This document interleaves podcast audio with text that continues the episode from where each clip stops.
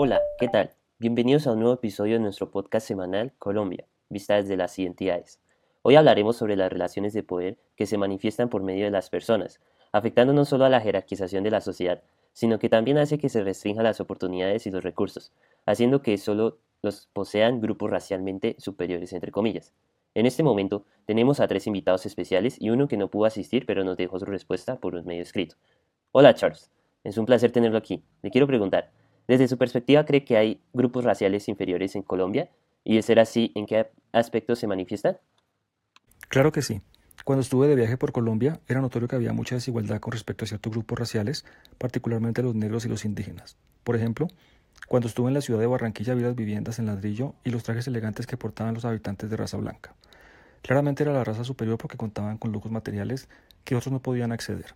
Ya fuera de las ciudades, como en San Pablo, las viviendas estaban hechas de madera y no eran completamente cubiertas.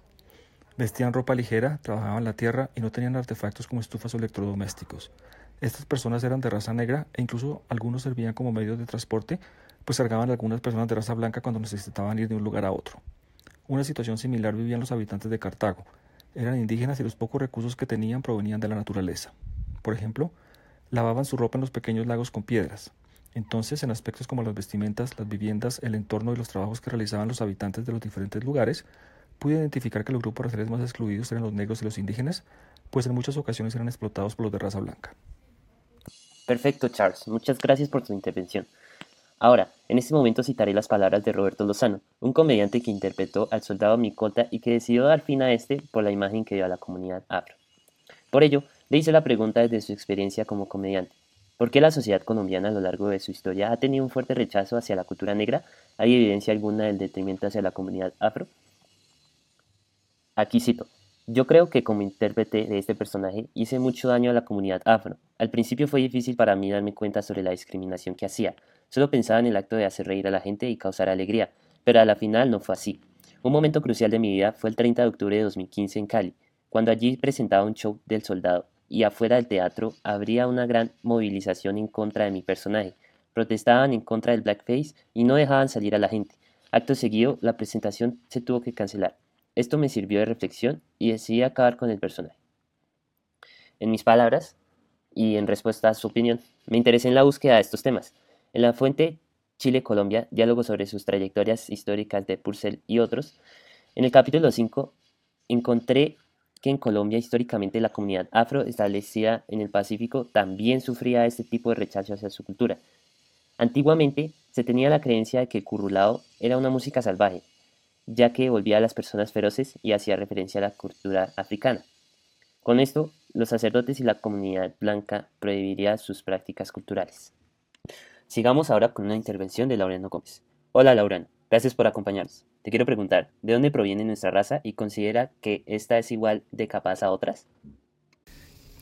Nuestra raza proviene de la mezcla de los españoles, indios y negros, al ser los dos últimos estigmas de completa inferioridad. Por lo tanto, la raza indígena de la tierra americana afecta a una completa indiferencia por las palpitaciones de la vía nacional. Parece resignada a la miseria y a la insignificancia. Está narcotizada por la tristeza del desierto, embriagada con la melancolía de sus páramos y sus bosques. Igualmente, los mestizos son fisiológica y psicológicamente inferiores a las razas componentes. Las aberraciones psíquicas de las razas genitoras se agudizan en el mestizo. Dios hizo al hombre blanco. Dios hizo también al hombre negro. Pero al mulato lo hizo el diablo. Además, nosotros somos un pueblo donde el mestizaje es prepotente. Lo que me lleva a decir que el mestizo primario no constituye un elemento utilizable para la unidad política y económica de América. Conserva demasiado los defectos indígenas. Es falso, servil, abandonado y repugna todo esfuerzo y trabajo. Solo en los países donde el negro ha desaparecido se ha podido establecer una organización económica y política con sólidas bases de estabilidad. Entonces, el mayor esfuerzo que ha hecho nuestra raza ha sido la plantación del café. Los otros recursos naturales que poseemos no pueden hacerse productivos con el mismo escaso esfuerzo que requiere sembrar una planta, cuidarla y esperar unos años para recoger la cosecha. Son recursos que no se entregan sino a un pueblo inteligente y capaz, con capacidad técnica y económica que nosotros no disponemos. Somos un pueblo imbécil que no ha sabido sacar ningún provecho de su propiedad. Además, la distribución del calor y de la humedad no hacen apto nuestro territorio para el establecimiento de una buena organización social. Somos una especie de inmenso invernadero, un depósito de incalculables riquezas naturales que no hemos podido disfrutar, porque la raza no está acondicionada para hacerlo. Ya para terminar, queremos hacer énfasis en que todos estos casos de marginación hacen parte fundamental de la memoria histórica y de la memoria colectiva de la sociedad. En este caso, Orlando Vélez, cartagenero de 60 años, nos cuenta un poco de Chambacú, un hecho que llegó a ser el tujurio más grande de Colombia.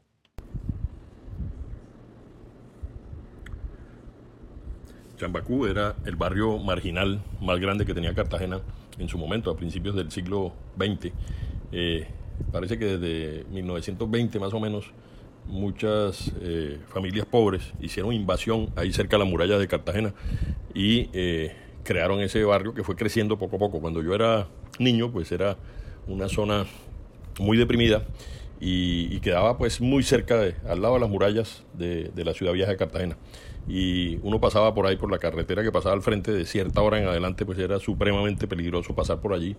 Eh, y, realmente, teniendo en cuenta que la ciudad tenía ese, eh, esa vocación turística, pues trataron mucho tiempo de reubicar el barrio y, de, yo creo que fue más o menos en los años entre 70 y 80 que comenzaron a reubicar todas las familias, había como 1.300 familias en ese, en ese barrio, las comenzaron a reubicar y alejarlas un poco más de, la ciudad murallada. Eso pues lógicamente hizo que eh, mejorara la imagen turística, pero la pobreza de Cartagena lamentablemente sigue eh, en barrios periféricos que hoy en día están muy lejos de, de, los turistas, pero que esa difícil realidad de la pobreza sigue afectando a la ciudad y sigue teniendo es, esa otra Cartagena que no ven los turistas, pero que sigue vigente. Lo único que hizo fue trasladarla de un lado a otro. Pero sí era, cuando estábamos nosotros niños, pues era una zona donde uno no, no debía pasar a ciertas horas por la noche por allí, eh, ni hablar de, de, ir a visitarlo, pues en un momento determinado, porque era pues supremamente difícil las condiciones que había en ese, en ese barrio en ese momento. Entonces simplemente se ocultó esa realidad de Cartagena trasladándola a, otra, a otras partes más alejadas y hoy en día pues eso es una zona despoblada que queda al lado de, la, de las murallas de Cartagena, pero ya, ya no tiene pues el, efecto que tenía anteriormente de las casas de, de cartón y de zinc que tenían básicamente ahí esa familia viviendo en unas condiciones muy precarias, sin, sin alcantarillado, sin acueductos, sin absolutamente nada. Muchas gracias Orlando por haber estado en Colombia, vista desde las entidades. Y a nuestros oyentes, no dejen de acompañarnos dentro de ocho días para un nuevo episodio de nuestro podcast. Hasta luego.